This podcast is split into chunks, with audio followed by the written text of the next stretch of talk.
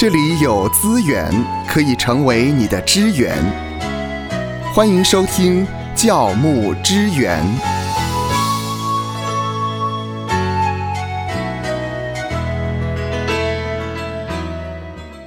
在上一回的教牧支援，我们提到了牧师到底是通才呢，还是专才？还是天才？啊，当然不是啊，不是天才哎。如果是天才也不错了啊。哎那我们从《使徒行传》的第六章当中，我们看到了当时候的初代教会呢，他们呃发现了，其实呢，像牧者，他们必须要知道自己的优先次序，最重要的使命是祈祷和传道。传道为嗯事。那再来呢，还有一个很重要的步骤，就是要拣选执事，拣选这一些可以跟他一起同工的同工，对，一起分工。对，这样的话，教会的发展是比较健康的。那今天我们要来聊一聊，就是牧师的特色跟特权。我对讲到这个特特权，哎，特权，您我们不可以有特权，不可以有特权呢。对，牧师能够有特怎么可以有权吗？特权呢？嗯，因为我们上一回提到牧师是通才还是专才嘛，好像我们也不可以轻忽在通才这个领域里面，的确牧者是以祈祷传道为事啊。但是关于通才、祈祷传道以外，嗯，那个可能不是牧师的特色，因为牧师应该要有他专注的优先次序的使命嘛。可是呢，牧师是有一些特权，的确是别人没有的。哦，哎还很好奇哎，哎，比方说第一个，第一个哈，牧师呢是弟兄姐妹允许他们呢能够进入到他们的私生活。啊，哎，呃啊啊。哎，比方说我婚姻有问题啊，嗯。呃，我的配偶有外遇啊，我的孩子叛逆啊，嗯。可能华人的文化是呢家丑不外扬啊，怎么可以跟别人讲呢？哈、但是牧师有一个特权呢，因为他是牧羊人，牧羊人，所以羊群呢会把问题告诉他。但是你总不能说，当羊群把问题愿意跟你揭露的时候呢，你跟他说：“呃，很抱歉啊，我是以祈祷和传道为事啊，我可没空啊去介入，不可以这样，不可以这样啊。”以赛亚书四十章第十一节说啊，他必像牧人牧养自己的羊群，用膀臂聚集羊羔，抱在怀中，慢慢引导那如养小羊的啊。哦，所以牧养牧者牧者牧者就是牧养嘛。嗯，好，弟兄姐妹把我们很信任我们，把问题告诉我们，我们就是应该要去了解、去聆听。嗯，像保罗跟提摩太。啊，在提摩太前书第五章二十三节，传统把提摩太书信也分类叫做教牧书信。是我们看到保罗跟呃提摩太之间的牧养的关系呢，在提摩太前书五章二十三节，保罗说啊，因你胃口不清，嗯，屡次患病，身体不好，哎，再不要照常喝水，呃，可以稍微用点酒哈。哦啊，当然有很多解释，也有人说可能酒有一点药酒有点杀菌的效果啊，能够帮助身体。总之呢是这一方面。可是你发现保罗很认识提摩太，对呀、好，他知道他身体哪边有毛病啊。我们有时候弟兄姐妹一起相处啊，你好我好，平安你平安我平安哈。诶，可是牧者不一样，他知道每一个羊群，羊群愿意跟他开放嗯啊。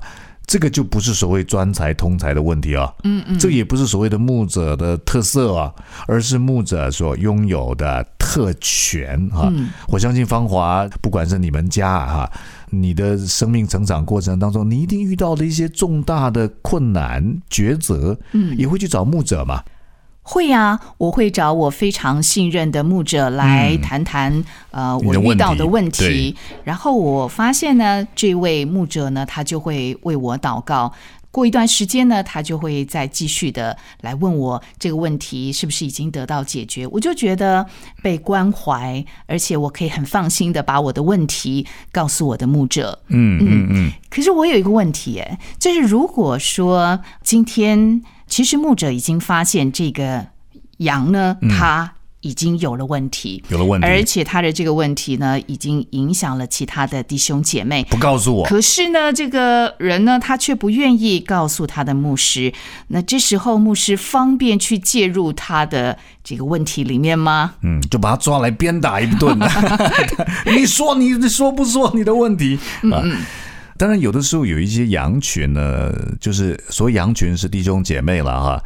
刚才芳华所说，也许他也没有看见他自己的问题是一个啊。你刚才说他没有讲，他没有讲，里面也可能又包括他知道但是不讲。是啊，啊，那他知道他不讲，也没有办法强迫他讲你不能掐他脖子说你你给我讲，你给我讲啊，他就是不讲，可能就是要为他祷告了啊，让他愿意能够把问题讲出来。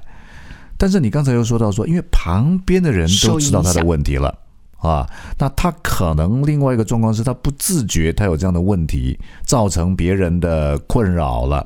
那么当然，这也是为什么我们强调说，哎，牧师到底是专才还是通才？牧师应该是专才嘛。但是一个牧者养成的过程里面呢，在神学院里面的装备。除了装备有关于新约、旧约原文、神学系统神学之外呢，为什么我们还会上所谓的智商吗？智商哦啊，这个教牧辅导啊，也许不是非常的深入，可是呢，需要知道呢，比方说同理心啊，这个 empathy 的重要性啊，然后怎么样一样等待。等待，嗯。啊，然后呢，像我个人的方法是，教会遇到什么样的问题，有什么样的人的时候，问题人物的时候，有的时候他不太愿意讲哈，嗯，当然就要跟他聊嘛，建立关系嘛，好，好像雅居拉和百基拉呢，知道了亚波罗。亚波罗他最能够讲解旧约圣经，可是对于救恩、耶稣的这些事，那不是很了解，就就把他接来。那个接有招待他，跟他建立关系，吃饭的意思，跟他建立关系，然后慢慢去引导他、教导他、去帮助他了。那我还会用一个方法，嗯，好，如果知道这个弟兄或姐妹有什么问题的话呢，我会陪他读圣经。啊，那我就比较不会在台上讲台当炮台，叭叭叭叭叭叭叭叭叭叭叭叭叭啊，在在在台上骂人啊。所以我在教圣经的时候，我通常会带弟兄姐妹了解每一卷书的背景处境。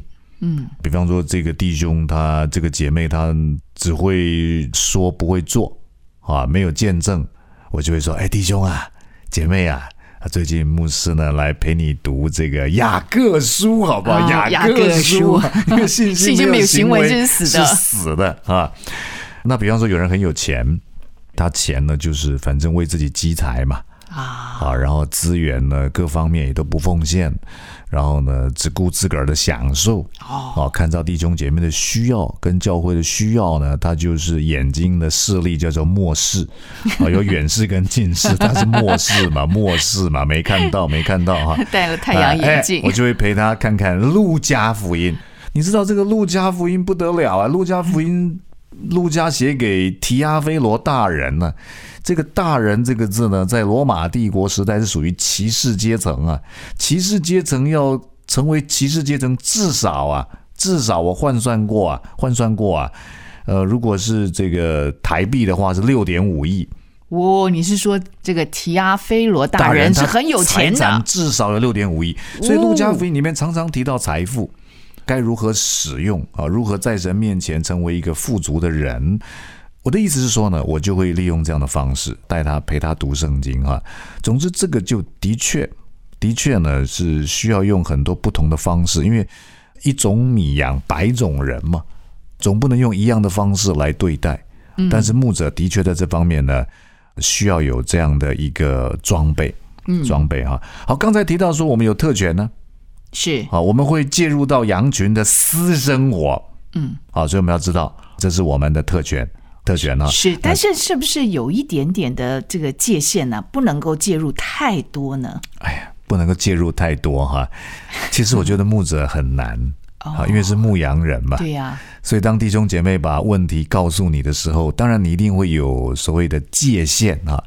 最基本的界限就是男生辅导男生。女生辅导女生。这个很重要。对，那如果有呃夫妻一起的话，最好啊，就是我去跟丈夫谈，那我太太去跟师母谈哈。但现在也有一个问题，是因为同性的部分呢，也是很危险的。所以有的时候我常常说啊，男生辅导男生，女生辅导女生哈。那我本来以为我是没什么魅力，但是我发现我对有一些男生也是有魅力的。我曾经在一个聚会里面，有一个男生就是一直靠着我哈，然后到淫会晚上睡觉呢，就是突然间爬到我这里来哈啊，也是吓我一跳啊，我才知道原来他有这个同性方面，所以我们也要很小心啊，不能够说好像最好还是在两个人以上。你发现旧约为什么要两个以上的见证人一起去陪同探访啊？有时候带一个童工一起去等等啊，那比较好一点，比较好一点。所以还是要还是要好，总不能说跟你保持距离以测安全。嗯，好，所以有时候牧者的牧养也是一种冒险，一种冒险哈。好像你觉得啊，我不要不要介入太多啊，但是你一旦踏到那一条线，跨你跨过去了，啊，在一个安全的环境里面，你的确你要付很多的代价。那你要画的界限就是说，好，我虽然去关心这个问题的家庭，关心这个问题的弟兄姐妹，可是我还是不要忘记哦，祈祷传道，祈祷传道哈。因此，有的时候在教会组织里面，我觉得就要给牧者一点空间。他如果已经晚上去探访关怀这么晚了，那是不是让他可以晚一点来教会？嗯，好、让他自己的有多余的余裕的空间去做他时间的调整跟规划。他也许哎，这个下午时间他就要拿来预备礼拜天讲到的信息啊，预备查经的课程啊等等的。我们刚才提到了牧师呢，他有一个特权，特权就是可以进入羊群的私生活。关于这个部分呢，呃，我们也提到了有一些的问题，面对羊群，他呃生活当中的一些大大小小的问题，有时候呢，牧师呢就必须学习。等待，呃，为这一个弟兄姐妹来祷告，嗯嗯或者是陪他一起读圣经，所以有一些技巧呃，这个真是考验牧师他的智慧。同时呢，有的时候在处理这些事情的时候呢，我们也必须要给羊群一些空间了。对，其实探访哈、了解弟兄姐妹的问题，然后进入到他们的私生活，帮助他们与信仰跟生活连结呢，这个对牧者的传道也有帮助啊。所以牧者还有一个特权就是呢，他是一个以爱分粮的牧者。好，没有错。我们按照提摩太后书二章十五节说到说，你当竭力在神面前得蒙喜悦，做无愧的工人，按着正义分解真理的道。我们是以按着正义分解真理的道，没有错。但是我们要以爱心来传讲他的心意。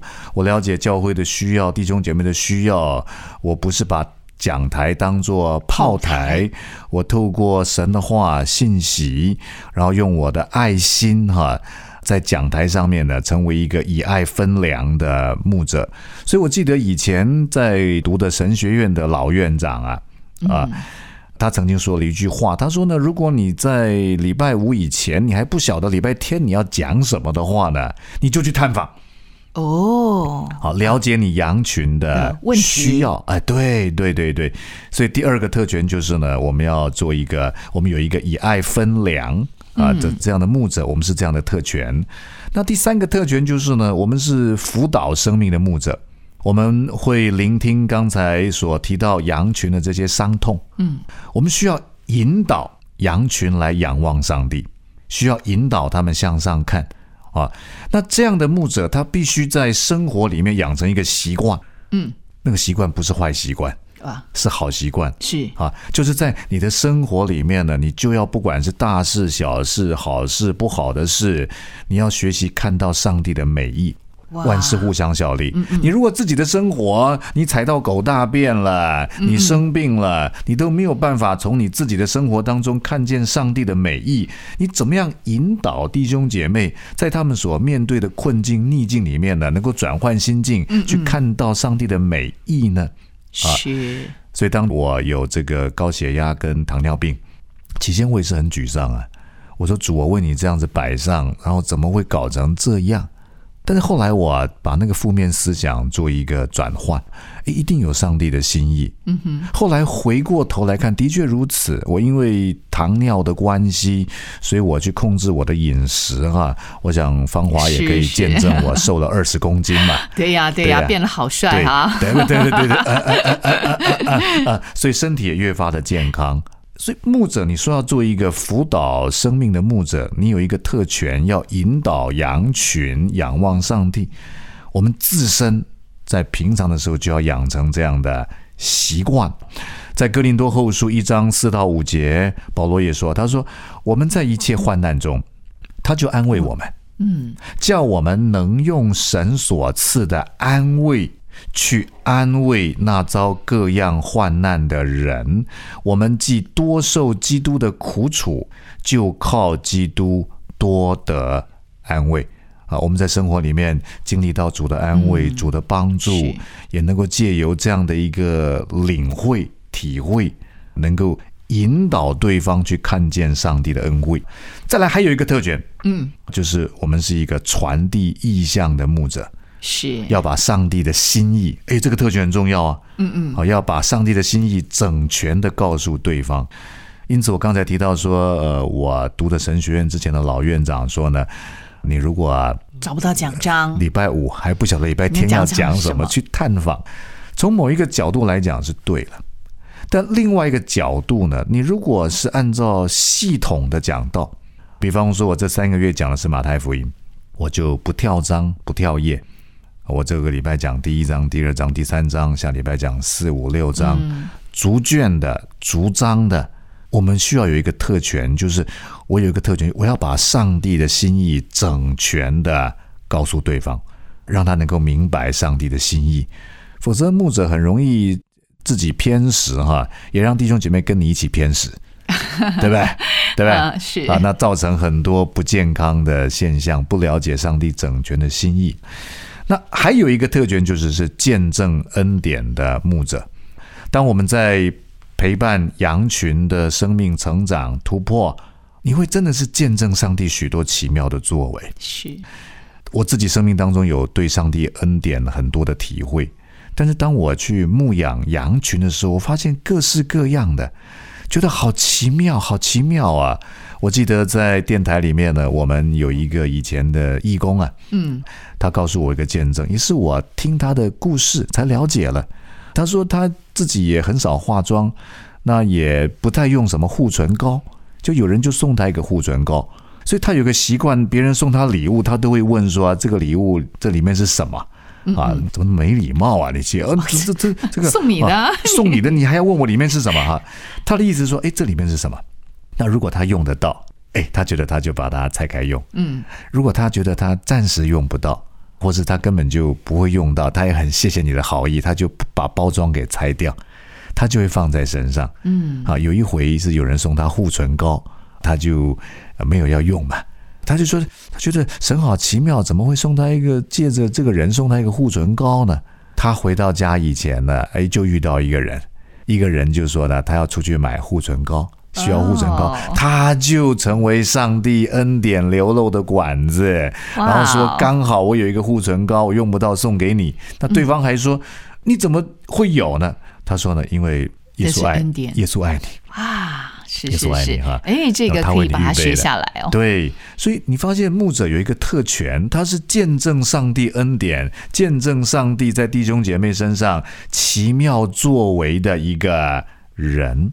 所以讲到那么多特权，好，讲到刚才有提到，我们是可以进入到羊群的私生活，我们以爱分粮，我们引导羊群仰望上帝，我们把上帝整全的心意告诉对方，我们可以见证羊群生命当中可以见证上帝在他们身上奇妙的作为，所以就做牧师好好，是是有这个特权，当牧师看到自己角色的独特性。你就会发现呢，在这条服饰的路上，真是一条呢非常美好、对非常美好的道路。愿神赐福收听节目的你，就让这一次的教牧支援。成为你侍奉的资源。